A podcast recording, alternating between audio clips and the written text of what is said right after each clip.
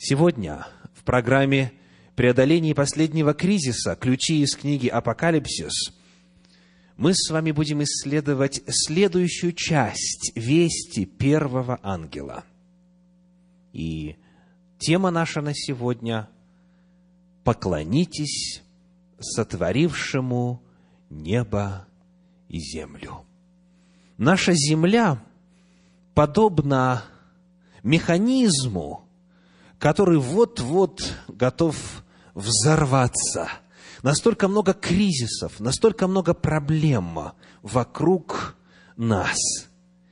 И кратко, некоторые из этих проблем мы упоминали во время нашей первой встречи. Земля, которая фактически движется неотвратимо к глобальному, величайшему кризису в истории человечества, по милости Господней, получает предостережение. Накануне кризиса любвеобильный Господь посылает особую весть. Где эта весть записана? В книге Откровения, в 14 главе, в стихах 6 по 12. И мы посвящаем с вами время в этой программе изучению этой вести, потому что знать ее, понять ее и принять означает спастись. Не знать и в особенности отвергнуть означает подвергнуть себя опасности гибели. Сегодня мы сфокусируем свое внимание на седьмом стихе 14 главы книги Откровения, где написано Откровение 14.7. «И говорил он, то есть ангел, громким голосом, «Убойтесь Бога и воздайте Ему славу, ибо наступил час суда Его, и поклонитесь сотворившему небо и землю, и море, и источники вод». Вот три призыва, которые мы находим в этом стихе. Давайте их определим. «Убойтесь Бога» – императив, повеление. Дальше «Воздайте Ему славу» Это две фразы, которые мы изучали и вчера, и сегодня перед нами еще один призыв. «Поклонитесь сотворившему небо и землю». И в этом стихе у нас также указана и причина. Призыва три, а причина одна. Ибо, потому что наступил час суда его. И хотя, если смотреть на изложение в линейном формате – то есть после фразы «воздайте ему славу» идет фраза «ибо наступил час суда его». Но в смысловом изложении «ибо» – это причина, причина не только первой и второй, но и третьей вести. Причина не только первого и второго, но и третьего призыва. Она одна, согласно тому, что провозглашает первый ангел, ибо наступил час суда его. Потому сегодня мы изучим этот третий императив, это третье повеление вести первого ангела, а завтра, по милости Господней, мы посмотрим, что означает фраза «ибо наступил час суда его». Итак, третий призыв – это то, что мы будем исследовать с вами сегодня. Он звучит еще раз «поклонитесь сотворившему небо и землю, и море, и источники вода. Начиная с самых древних времен, человечество, человеческая цивилизация во всех культурах, которые нам известны в истории, всегда знала, что мы сотворены.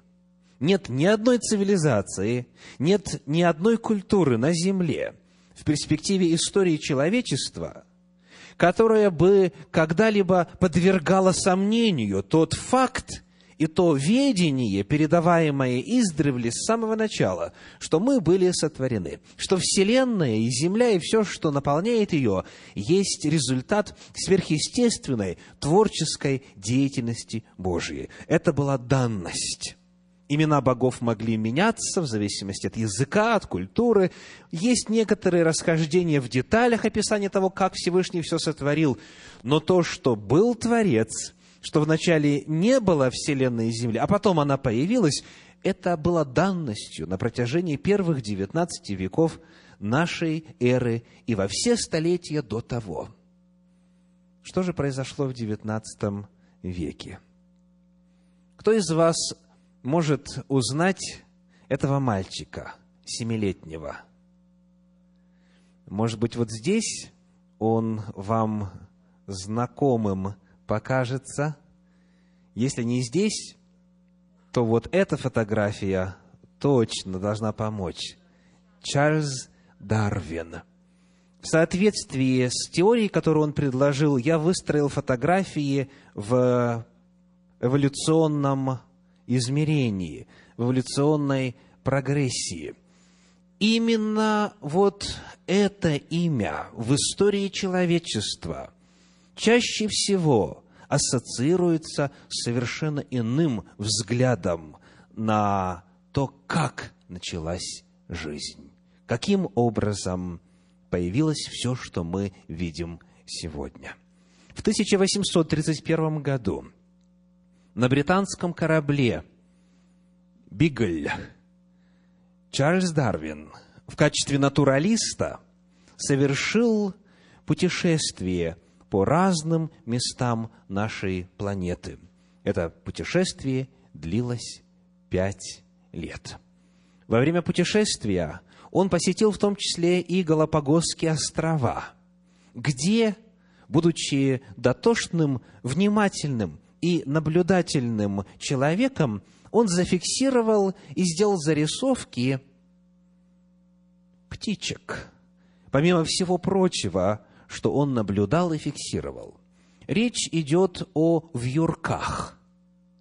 Он обнаружил, что на разных островах те же самые птицы имели разную форму клюва. В зависимости от того, чем они питались на том или ином острове. Пытаясь как-то объяснить этот факт, он предположил, повторюсь, он предположил, что речь здесь идет о доказательстве возможности видоизменения организации живой материи, что возможно своего рода перерождение из одного существа в другое путем медленных модификаций каких-то частей тела, каких-то органов, каких-то физических признаков. Когда он вернулся домой, он начал систематизировать этот объемный материал, накопленный за пять лет путешествия. И в конечном итоге предложил миру радикально иную картину появления жизни на Земле. Вот фотография его книги «The Origin of Species by Means of Natural Selection» «Происхождение видов путем естественного отбора». Книга вышла в 1859 году в Лондоне и тут же стала сенсацией, тут же наделала много шума, и в конечном итоге – в особенности для тех, кто родился и вырос и получил образование в Советском Союзе, стало синонимом, стало синонимом научного взгляда на жизнь. Речь идет именно о происхождении видов. Речь идет о том, как появилась жизнь в ее многообразии, в многообразии форм жизни на Земле. Ответ – путем естественного отбора. И дальше очень интересный подзаголовочек. Давайте посмотрим, сможем ли мы его прочитать. Preservation of favored races in the struggle for life. То есть, сохранение предпочтительных рас в борьбе за жизнь.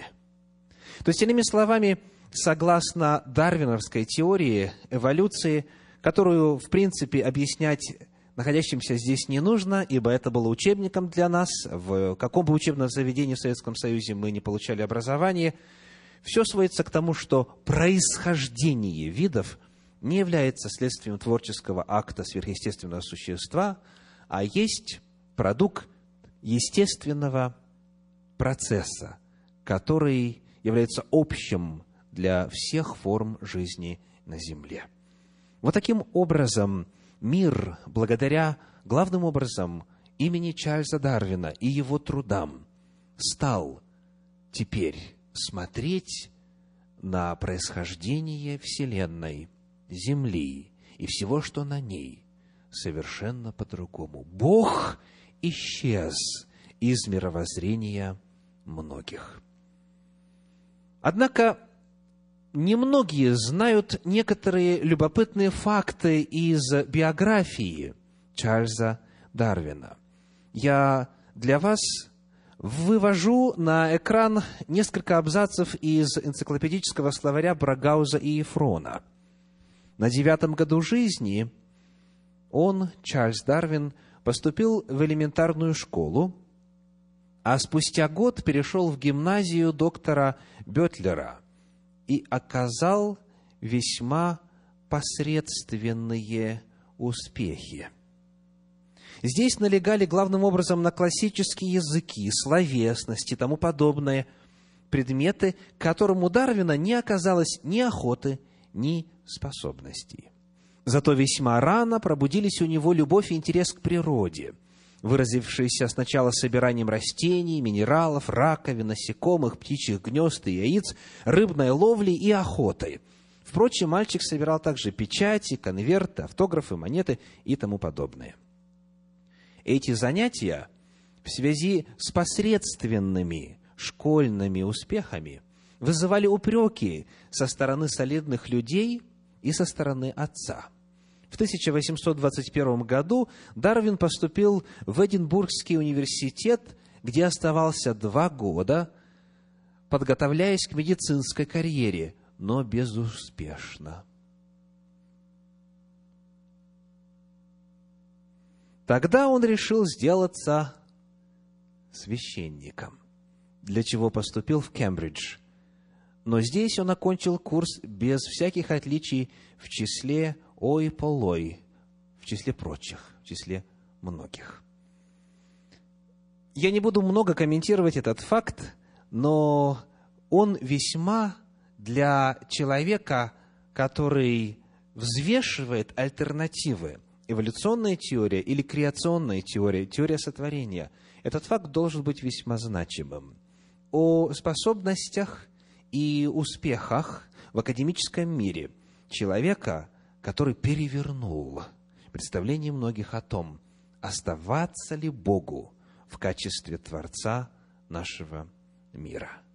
И, естественно, цель наша сегодня не в том, чтобы изучать теорию эволюции или опровергать дарвинизм, моя цель в демонстрации этих некоторых сведений заключается в следующем. Помните ли вы, когда звучит весть трех ангелов? В каком месте книги Откровения она записана? Непосредственно перед пришествием Иисуса Христа.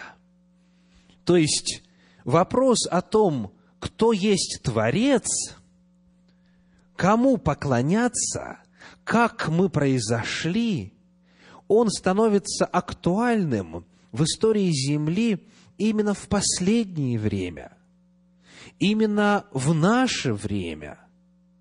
То есть раньше призывать к вере в Творца это, в принципе, означало бы говорить само собой подразумевающееся, само собой понятное.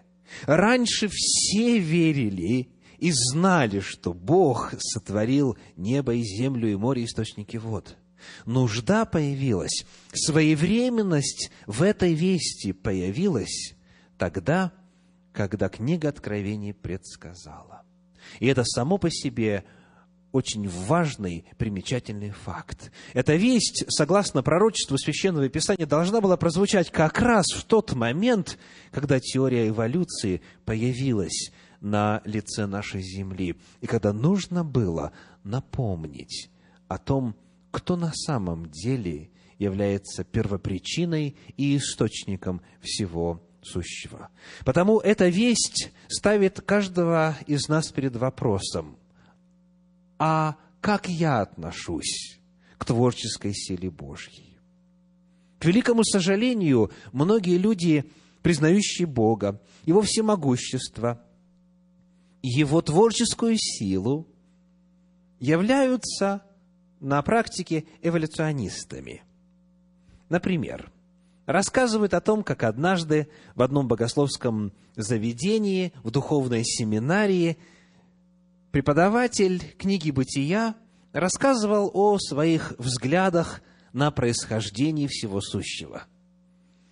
Он считал, что когда Слово Божье в первой главе книги Бытие говорит, что и был вечер, и было утро, день один, и потом второй, и третий, и так далее, что когда Библия описывает сотворение земли за шесть дней, то слово «йома» в подлиннике в древнееврейском «день» на самом деле здесь означает длительные геологические периоды – то есть это не буквальный 24-часовой день, а это промежуток времени, неизвестно сколько длившийся, длившийся ровно столько, сколько необходимо было, чтобы жизнь эволюционировала все дальше и дальше, пока не дошло дело до человека как продукта эволюции. И когда один из студентов стал задавать вопросы профессору, его ответы звучат весьма показательно. Первый вопрос был такой. Верите ли вы в то, что Бог всесилен? Конечно, верю. Я напомню, что я рассказываю вам о профессоре богословия, о преподавателе библейских дисциплин в одном из э, духовных учебных заведений. Я верю в то, что Бог всемогущ. Второй вопрос был таким.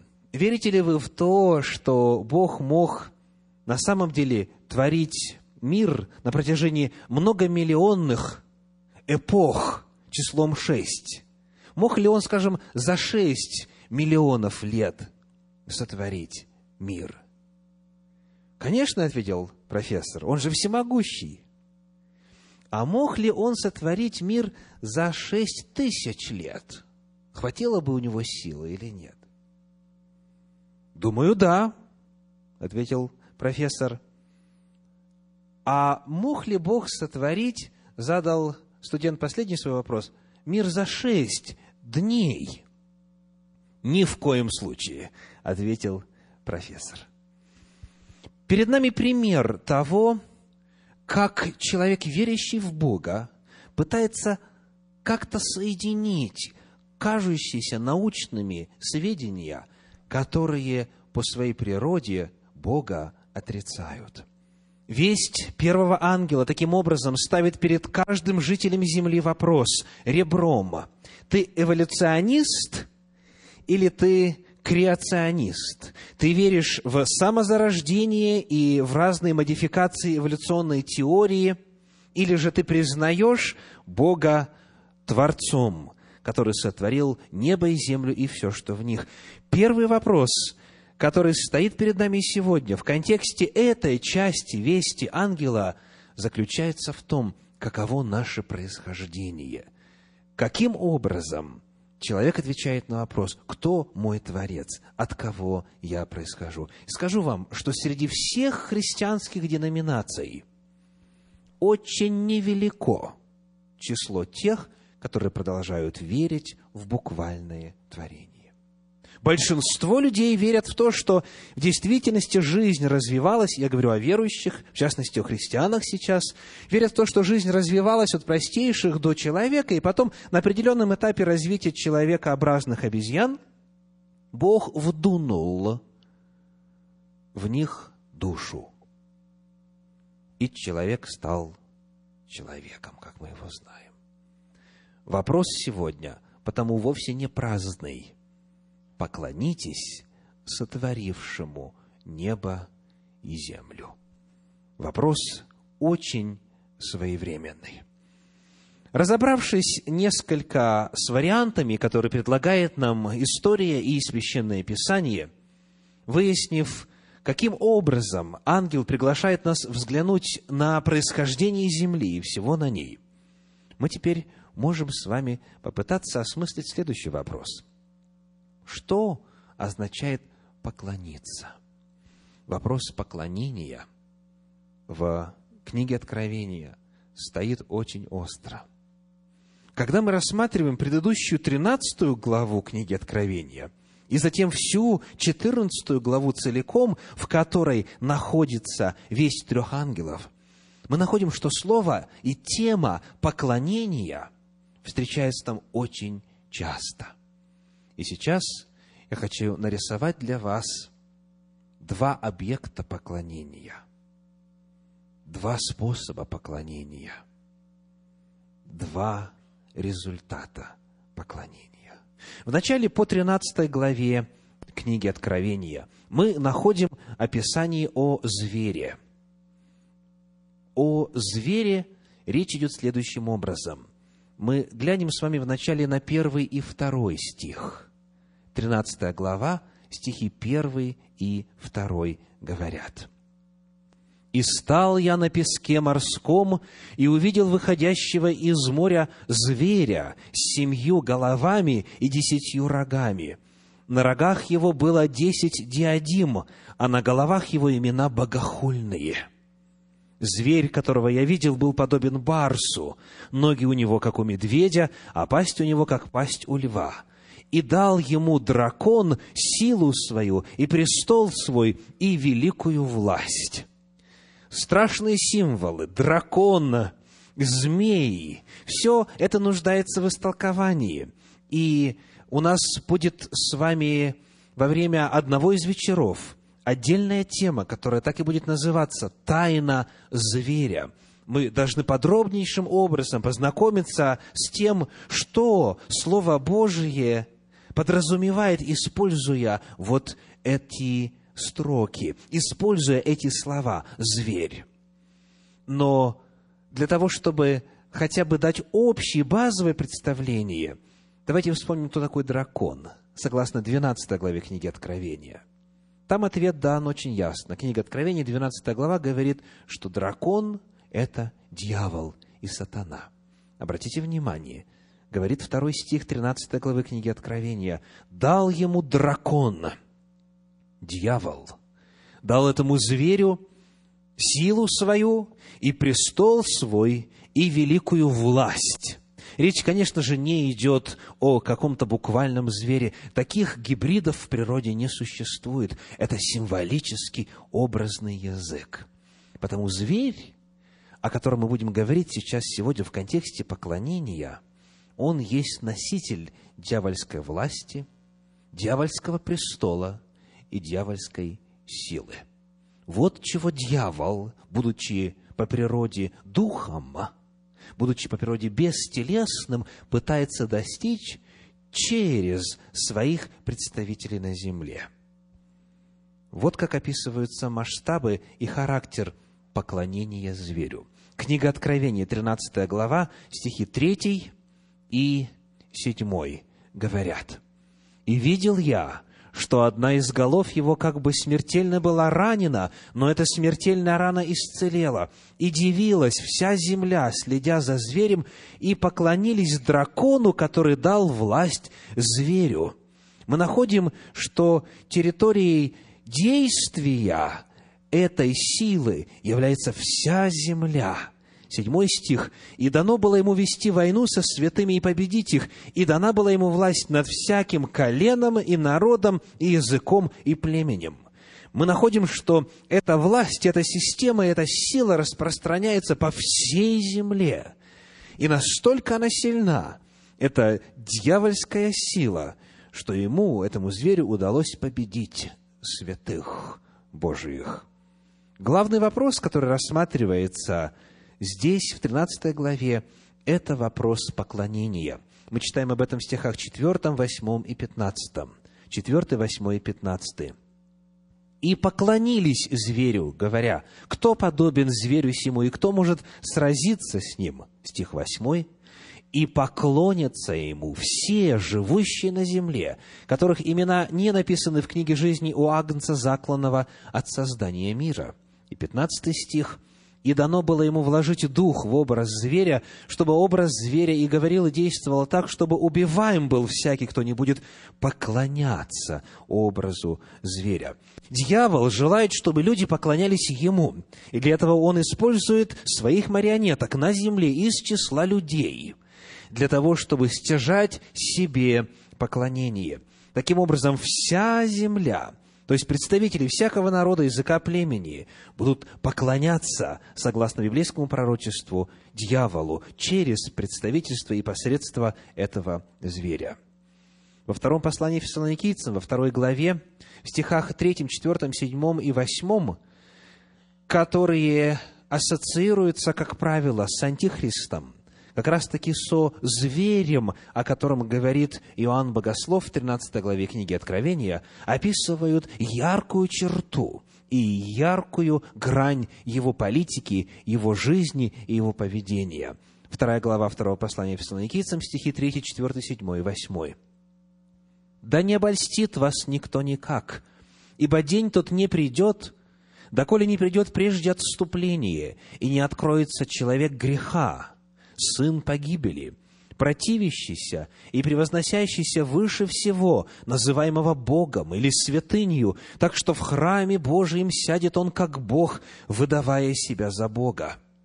Ибо тайна беззакония, седьмой стих, уже в действии, только не совершится до тех пор, пока не будет взят от среды удерживающей теперь, и тогда откроется беззаконник, которого Господь Иисус убьет духом уст своих и истребит явлением пришествия своего.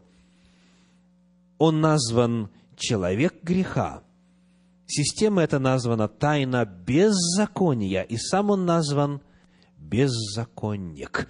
Таким образом, закон Божий, заповеди Божии, постановления Божии в рамках этой системы, которая призывает людей и принуждает людей поклоняться себе, закон Божий попирается, заповеди Божии нарушаются, людей учат что законы Божьи отменены, и жить теперь можно беззаконно, не соблюдая Божьи законы, потому что теперь в этом уже нет смысла. Под разными видами подается обман, суть которого, повторим, беззаконие. Беззаконие. И далее, в 13 главе книги Откровения, в стихах 16 и 17 мы находим следующее об этом звере. 13 глава, стихи 16 и 17. И он сделает то, что всем малым и великим, богатым и нищим, свободным и рабам положено будет начертание на правую руку их или на чело их, и что никому нельзя будет ни покупать, ни продавать, кроме того, кто имеет это начертание или имя зверя, или число имени его» этой теме начертания зверя у нас будет посвящена отдельная встреча целиком. Здесь же нам важно отметить, что этот зверь пытается поставить свою метку на каждом. Он желает, чтобы все люди носили его знак. И этот знак сопряжен с его именем, с числом имени его, с его начертанием. И главный вопрос – таким образом стоит так. Когда это пророчество начинает исполняться, когда вся земля теперь входит в охват деятельности этой власти зверя, когда беззаконие, нарушение законов Божия, отступление от истины начинает распространяться – когда имя зверя и начертание зверя насаждается всем людям, кому они поклонятся. Сказано в пророчествах, что зверю поклонятся все живущие на земле, кроме тех, чье имя записано в книге жизни. Итак, мы видим, что перед тем, как мы подходим к 14 главе, где ангел говорит – поклонитесь сотворившему небо и землю, перед этим Слово Божье предостерегает нас о том, что по всей земле будет происходить поклонение зверю, который есть воплощение дьявола, его власти, его силы и его престола. Когда мы открываем теперь уже 14 главу книги Откровения – мы находим, что тема поклонения там также занимает центральное место. И речь там идет о поклонении Богу. Мы читаем по всем параметрам, которые просмотрели только что в 13 главе, параллельные заявления в 14 главе книги Откровения. 14 глава 6 стих рассказывает о территории. 14.6 «И увидел я другого ангела, летящего посредине неба, который имел вечное Евангелие, чтобы благовествовать живущим на земле и всякому племени, и колену, и языку, и народу. Та же самая фраза, которая описывает масштабы распространения власти зверя, описывает и охват аудитории вести первого ангела. Мы видим, что идет соперничество за всю землю между зверем и Богом. Далее – мы обнаруживаем, что главный вопрос, который рассматривается, это вопрос поклонения. То, о чем мы говорим сегодня. Седьмой стих заявляет, «И говорил он громким голосом, «Убойтесь Бога и воздайте Ему славу, ибо наступил час суда Его, и поклонитесь сотворившему небо и землю и море и источники вод». Дьявол пытается стяжать поклонение себе, а ангел призывает людей поклониться Богу, Творцу. И там, и там речь идет о поклонении.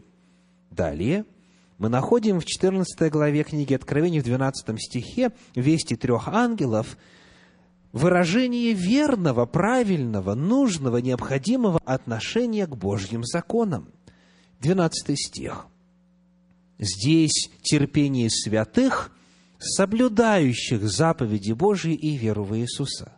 Святые которые на Божьей стороне стоят, которые не принимают начертания зверя, они соблюдают заповеди Божии и веру в Иисуса. Перед этим в 12 главе книги Откровения в 17 стихе сказано так, 12-17. «И рассверепел дракон на жену, и пошел, чтобы вступить в брань с прочими от семени ее, сохраняющими заповеди Божии и имеющими свидетельство Иисуса Христа». Народ Божий здесь описан двумя признаками. Они сохраняют заповеди Божии и имеют свидетельство Иисуса Христа. И у дракона, у дьявола это вызывает что? Ярость он рассверепел и пошел, чтобы вступить в брань с ними. Скажите, какое главное оружие дьявола, согласно Библии? Кто он по природе? Он лжец, отец лжи, и он клеветник. Приходилось ли вам слышать клевету на тех святых Божиих, которые сохраняют заповеди Божьи и веру в Иисуса?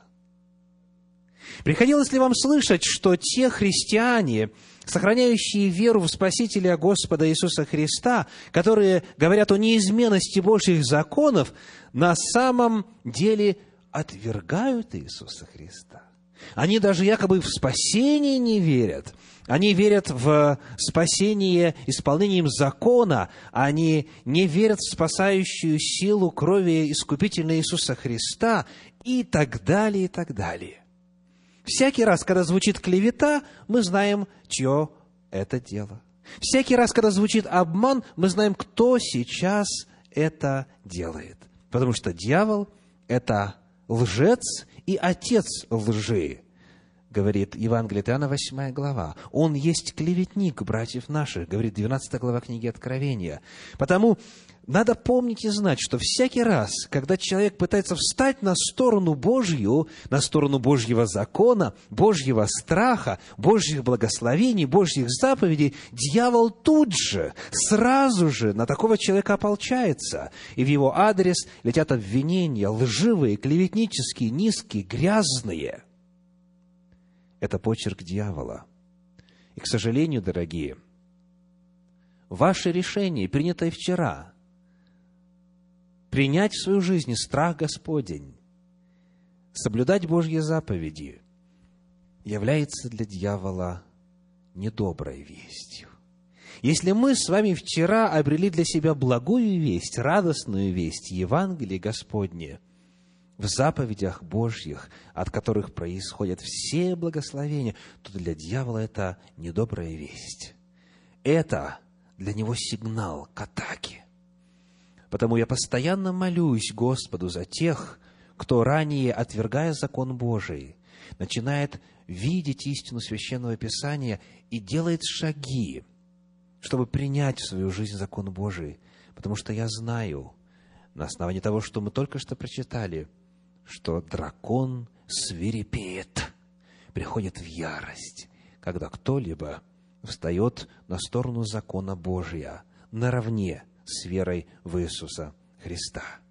И еще один штрих в поклонении, которое описано в 14 главе книги Откровения. Первый стих нам говорит, 14 глава, первый стих. «И взглянул я, и вот Агнец стоит на горе Сионе, и с ним сто сорок четыре тысячи, у которых имя Отца Его написано на челах». Подобно тому, как имя зверя написано на челах тех, кто ему поклоняется, имя Отца Небесного, имя Божие написано на челах тех, кто ему поклоняется. Об этом чуть ранее в седьмой главе книги Откровения, в стихах втором и третьем сказано было так. Седьмая глава, стихи второй и третий. «И видел я иного ангела, восходящего от востока солнца и имеющего печать Бога живого, и воскликнул он громким голосом к четырем ангелам, которым дано вредить земле и морю, говоря, «Не делайте вреда ни земле, ни морю, ни деревам, доколе не положим печати на челах рабов Бога нашего». Подобно тому, как есть начертание зверя, есть печать Божия. Имя зверя и имя Божие. Итак, перед нами выбор – в 13 главе книги Откровения описывается поклонение зверю, представителю дьявола, которое распространяется по всей земле. В 14 главе книги Откровения призыв поклониться Богу. Давайте теперь сравним эти две картины, поставив их рядышком, отвечая на вопрос, кому поклониться. Итак, в отношении зверя сказано – вся земля поклонится, принимая беззаконие, имя зверя, его начертание и, соответственно, подвергаясь наказанию. Богу сказано, призывается поклониться вся земля, поклониться сотворившему небо и землю – исполняя заповеди Божии, принимая имя Божие и Божью печать, чтобы избежать наказания. Посмотрите, пожалуйста, на это сравнение. Чем отличается зверь от Бога? Практически все одинаково. Земля – земля, поклонение – поклонение, имя зверя – имя Божье, начертание зверя – печать Божья, наказание – наказание. Что отличается? только лишь один вопрос явно и ярко и кардинально отличает тех, кто на стороне зверя и дьявола, и тех, кто на стороне Бога и Иисуса Христа. Это вопрос отношения к закону.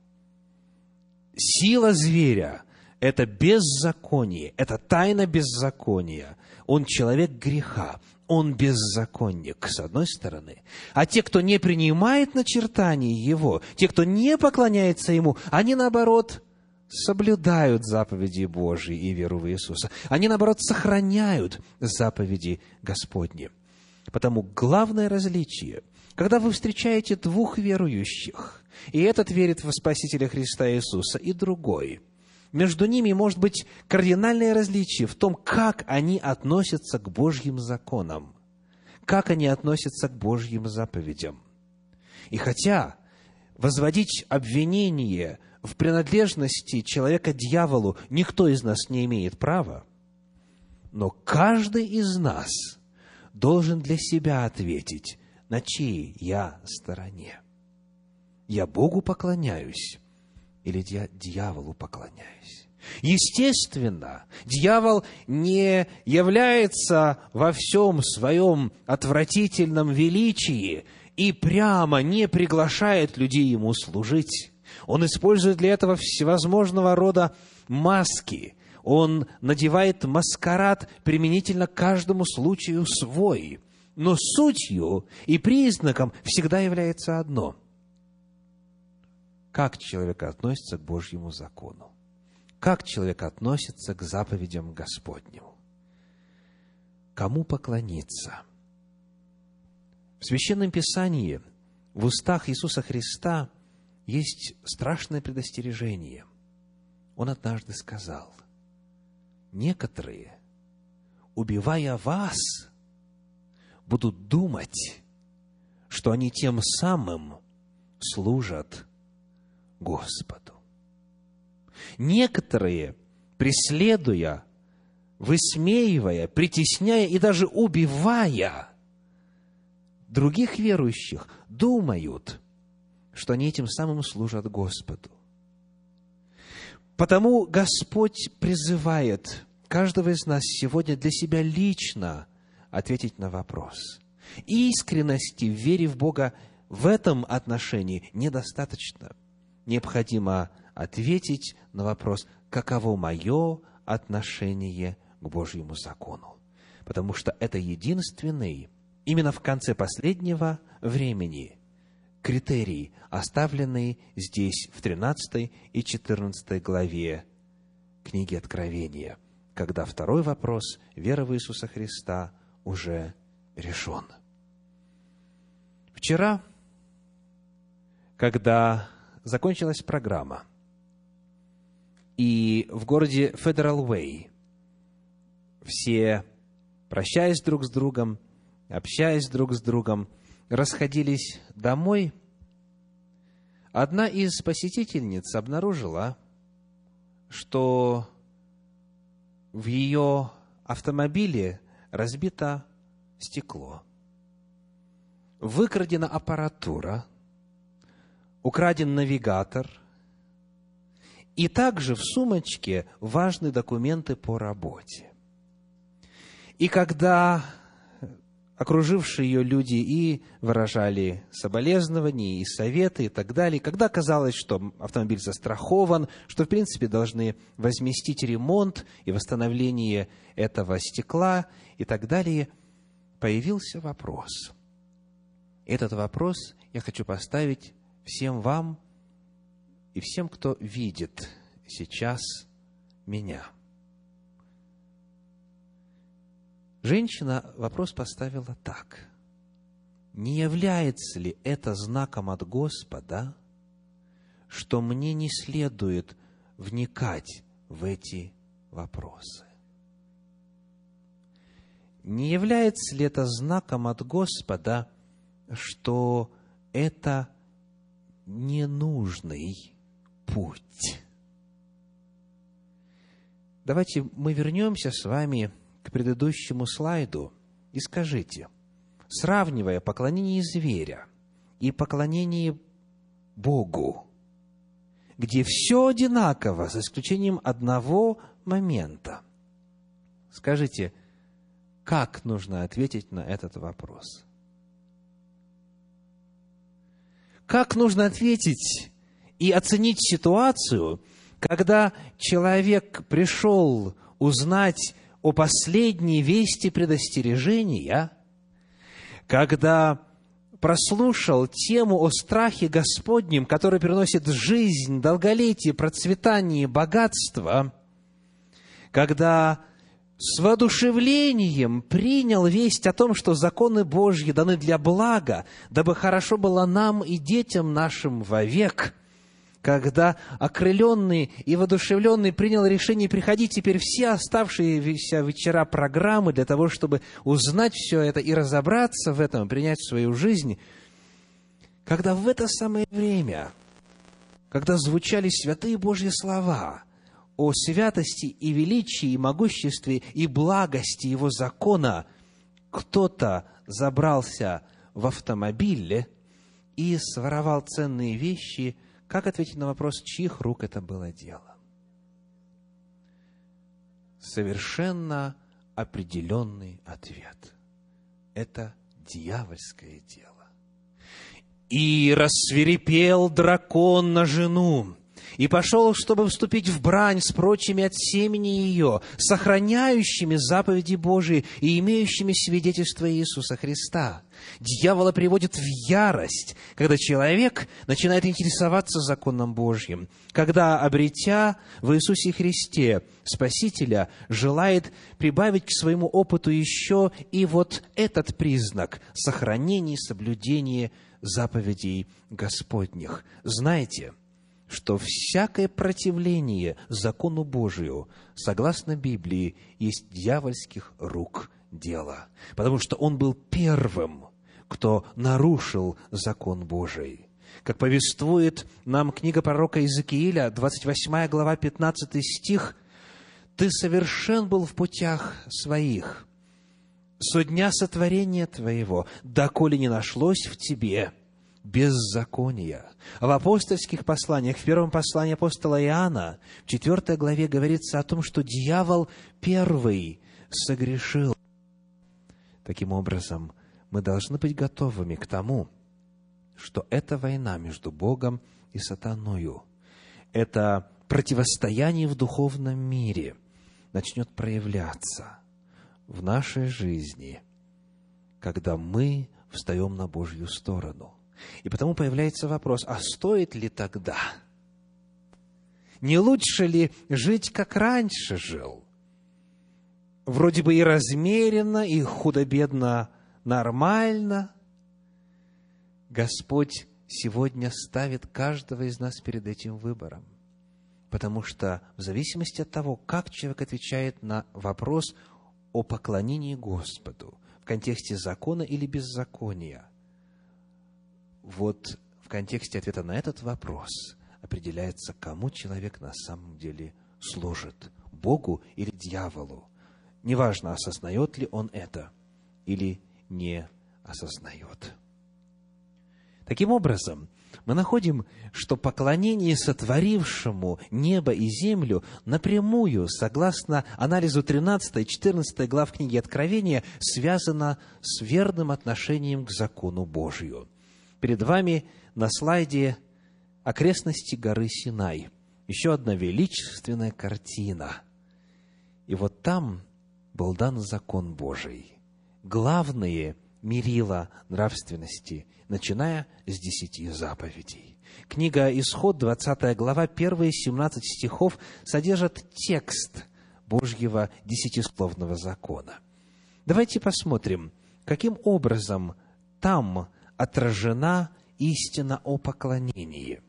Мы с вами просмотрим текст десяти заповедей и попытаемся определить, какова взаимосвязь между законом Божьим и призывом поклониться сотворившему небо и землю и море и источники вод.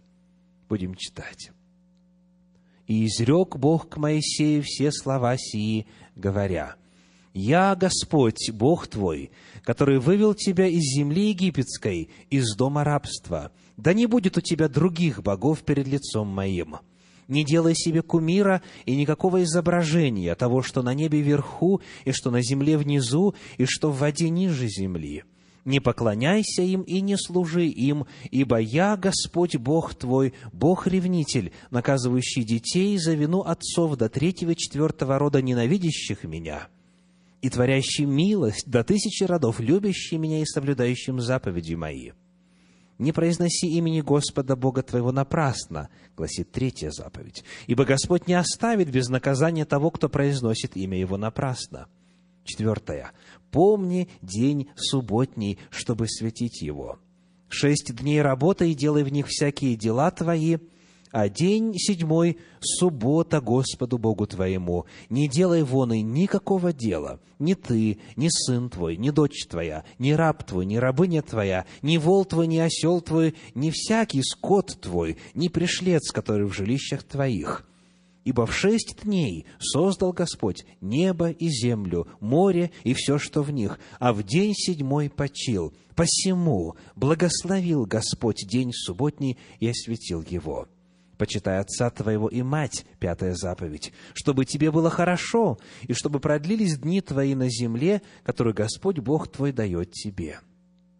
Не убивай, не прелюбодействуй, не кради, Не произноси ложного свидетельства на ближнего твоего. Не желай дома ближнего твоего, не желай жены ближнего твоего, ни поля его, ни раба его, ни рабыни его, ни вала его, ни осла его, ни всякого скота его, ничего, что у ближнего твоего. Скажите, какова взаимосвязь вот этих десяти заповедей закона Божия и вести первого ангела?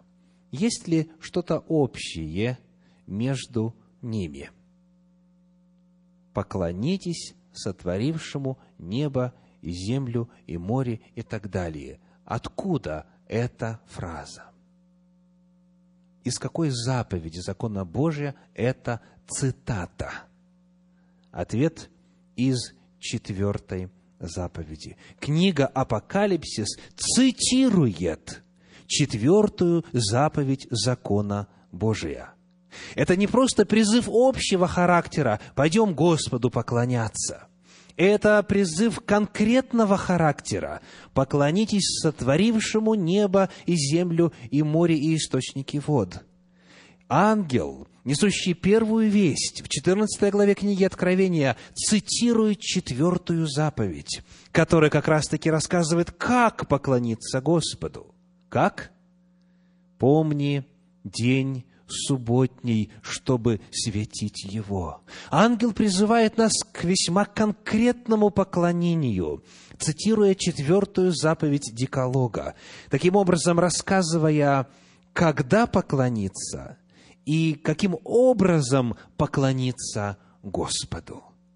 Призыв этот, как вы видите, напрямую связан с вопросом закона и беззакония. Те, кто не принимают очертания зверя, они сохраняют заповеди Божьи и веру в Иисуса.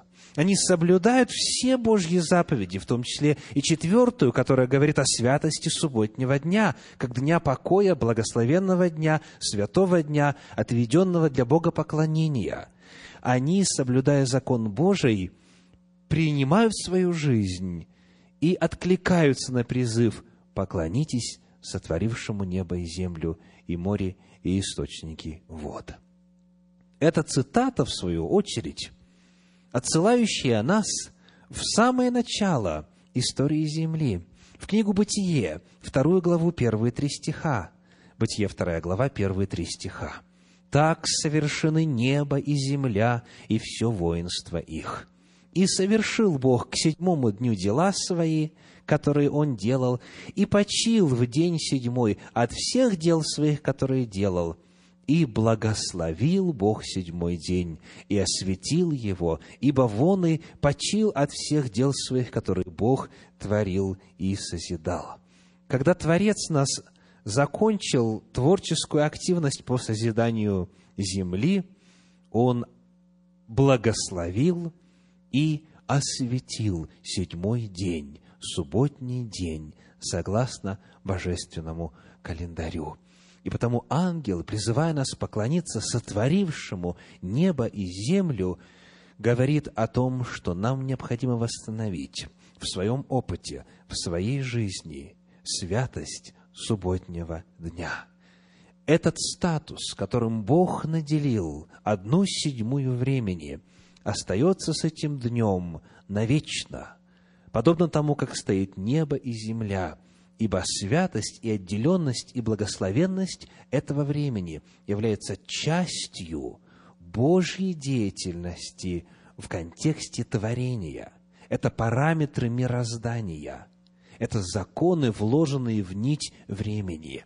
Это то, что изменить нельзя, если человек желает быть верным Богу. Итак, в самом начале Господь установил особое время. Он, сказано, благословил этот день. И всякий, кто входит в пространство субботнего дня в соответствии с волей Божьей, всякий, кто принимает благословение и святость субботы – они очень скоро убедятся, что этот день на самом деле несет с собою удивительное благословение. И об этом можно было бы говорить очень много. Я хочу поделиться с вами одним коротким новостным сообщением, которое появилось в информационных агентствах 1 ноября 2005 года. Цитирую. «Люди с сильными семейными связями и религиозными взглядами имеют большую вероятность дожить до своего столетнего юбилея. Такие выводы были сделаны в результате нового исследования. Демографы, которые провели исследования групп людей в возрасте от 100 лет и старше в Японии, Италии и Америке, обнаружили, что долгожители имеют пять общих привычек. Ученые исследовали, где больше всего, где скопления людей выше ста лет возрастом. И оказалось, на Земле есть три таких места. Конечно, долгожители есть везде, но если говорить в количественном отношении, то три места. Япония, Окинава, Италия, а, Сардиния и Америка, а именно Калифорния, район Лома-Линды. И вот что оказалось. Исследование, цитирую дальше, проведенное среди адвентистов седьмого дня в Калифорнии, спонсором которого стал Национальный институт здоровья США, показало, что адвентисты в среднем живут на 4-10 лет дольше, чем другие жители Калифорнии. Ученые считают, что это вызвано сочетанием двух факторов – диеты и религиозности, то есть физического фактора и духовного фактора. Дальше. Исследование Национального института здоровья показало, что адвентисты предпочитают употреблять в пищу бобы, соевое молоко, томаты и большое количество фруктов. И это сокращает риск развития в организме определенных видов рака. Употребление в пищу хлеба, приготовленного из цельного зерна, привычка выпивать пять стаканов воды в день и съедать несколько горстей орехов приводит к сокращению риска сердечно-сосудистых заболеваний – Дальше цитирую. «Принципиальным моментом для адвентистов является соблюдение субботы. В этот день они посещают церковь и проводят время с друзьями и семьей». Согласно исследованиям, вот эти два фактора, фактор образа жизни, что касается питания, и фактор духовный, привычка отключаться полностью в субботний день от всякой работы, тревог и размышлений о мирском, является двумя факторами, определяющими то, что эти люди живут от 4 до 10 лет дольше, чем все остальные. Есть ли благословение в субботе? У нас есть теперь целый ряд научных трудов, которые показывают, что если Бог сказал, если закон Его нечто утвердил, то это истина и верно. И когда Бог говорит, что ты будешь долголетен, если будешь соблюдать мой закон. Когда он говорит, что ты будешь здоров, если будешь соблюдать мой закон, он не просто дает пустые обещания.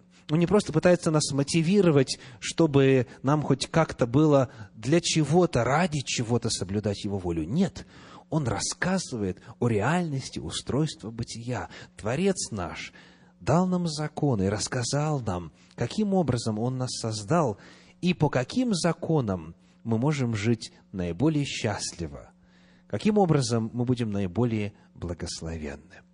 Потому вот это благословение и святость субботы, которую Творец определил для этого дня с самого начала, является неотъемлемой, отличительной характеристикой природы этого дня на протяжении всех веков и всех тысячелетий истории Земли. И у нас в Слове Божьем есть очень много обетований тем, кто принимает в свою жизнь благословение и святость субботнего дня. Я сегодня предлагаю вам только лишь два коротеньких отрывочка. Книга пророка Исаия, 56 глава, стихи 6 и 7. Исаия, 56 глава, стихи 6 и 7 и сыновей иноплеменников, присоединившихся к Господу, чтобы служить Ему и любить имя Господа, быть рабами Его, всех хранящих субботу от осквернения ее и твердо держащихся завета моего, я приведу на святую гору мою и обрадую их в моем доме молитвы. Всесожжения их и жертвы их будут благоприятны на жертвеннике моем, ибо дом мой назовется домом молитвы для всех народов. Сыновей иноплеменников, тех, кто этнически не принадлежит к иудеям, к израильскому народу, но тех, кто видит в Господе благословение и твердо хранит завет Божий, и субботу сохраняет это сквернение, Господь говорит, я обрадую, я дам им радость, потому что моя цель, чтобы дом мой был домом молитвы для всех народов. Чудные обетования даны всякому человеку, вне зависимости от происхождения, который начинает принимать в свою жизнь благословение и святость субботнего дня. В книге пророка Исаии в 58 главе стихи 13 и 14 содержат следующее обетование. 58 глава, стихи 13 и 14. «Если ты удержишь ногу твою ради субботы, от исполнения прихоти твоих во святой день мой, и будешь называть субботу отрадою, святым днем Господним, чествуемым, и почтишь ее тем, что не будешь заниматься обычными твоими делами, угождать твоей прихоти и пустословить, то будешь иметь радость в Господе. И я возведу тебя на высоты земли, и дам вкусить тебе наследие Иакова, отца твоего. Уста Господни изрекли это». Господь обещает радость, Господь обещает сделать человека высоким, человека благословенным, послать ему изобилие, благо от Господа в контексте принятия в свою жизнь благословения и святости субботы. На эту тему Священное Писание содержит очень много обетований, и потому сейчас нам нужно поставить вновь вопрос – является ли весть поклониться сотворившему небо и землю? Является ли весть, которая цитирует четвертую заповедь, призывающую поклониться в день субботний Господу, поклоняться еженедельно, является ли это весть благой? Является ли это радостной вестью? Является ли это Евангелием? Ответ – вне всякого сомнения. Жизнь благословенная здесь и обетования жизни грядущей связаны с исполнением закона Божия. Господь желает, чтобы мы были благословенны, и потому приготовил нам чудный дар субботы. И в книге пророка Исаии, в 66 главе, в 23 стихе, есть еще одно удивительное обетование и пророчество. Исаия 66, 23. «Тогда из месяца в месяц и из субботы в субботу будет приходить всякая плоть пред лицо мое на поклонение, говорит Господь. Тогда это когда? Давайте прочитаем предыдущий, 22 стих, Исаии 66, 22. «Ибо как новое небо и новая земля, которые я сотворю, всегда будут пред лицом моим, говорит Господь, так будет и семя ваше, и имя ваше тогда, из месяца в месяц, и из субботы в субботу будет приходить всякая плоть пред лицем мое на поклонение, говорит Господь. Благословение субботы настолько важно, что оно является частью Божьего плана и для Царствия Божия, для времени вечности. Вот каковы благословения субботнего дня. И человек, который, уже живя здесь, на земле, поклоняется сотворившему небо и землю, он таким образом синхронизирует свою жизнь с божественным ритмом времени, который будет продолжаться на протяжении всей вечности. Если вы намерены, планируете и желаете быть в Царстве Божьем и поклоняться Господу там без конца и края, начинайте привыкать к правильному, верному времени богослужения уже здесь, на земле, обретая благословение и настоящего века, и будущего. Итак, сегодня мы с вами рассматривали тему преодоления последнего кризиса. Поклонитесь сотворившему небо и землю – нам нужно помочь и включить слайд. Спасибо. Просто включить play.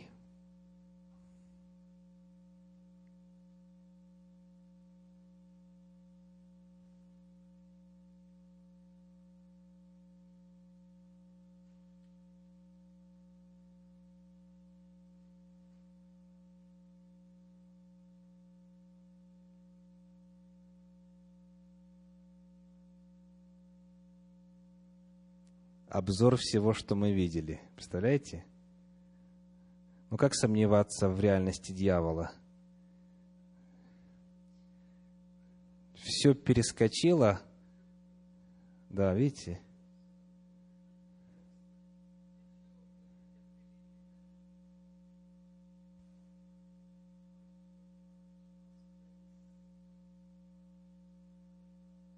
Видите? Снова не получилось.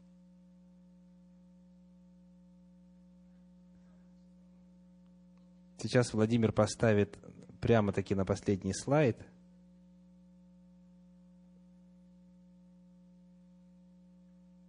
О, вот это хорошо, правда?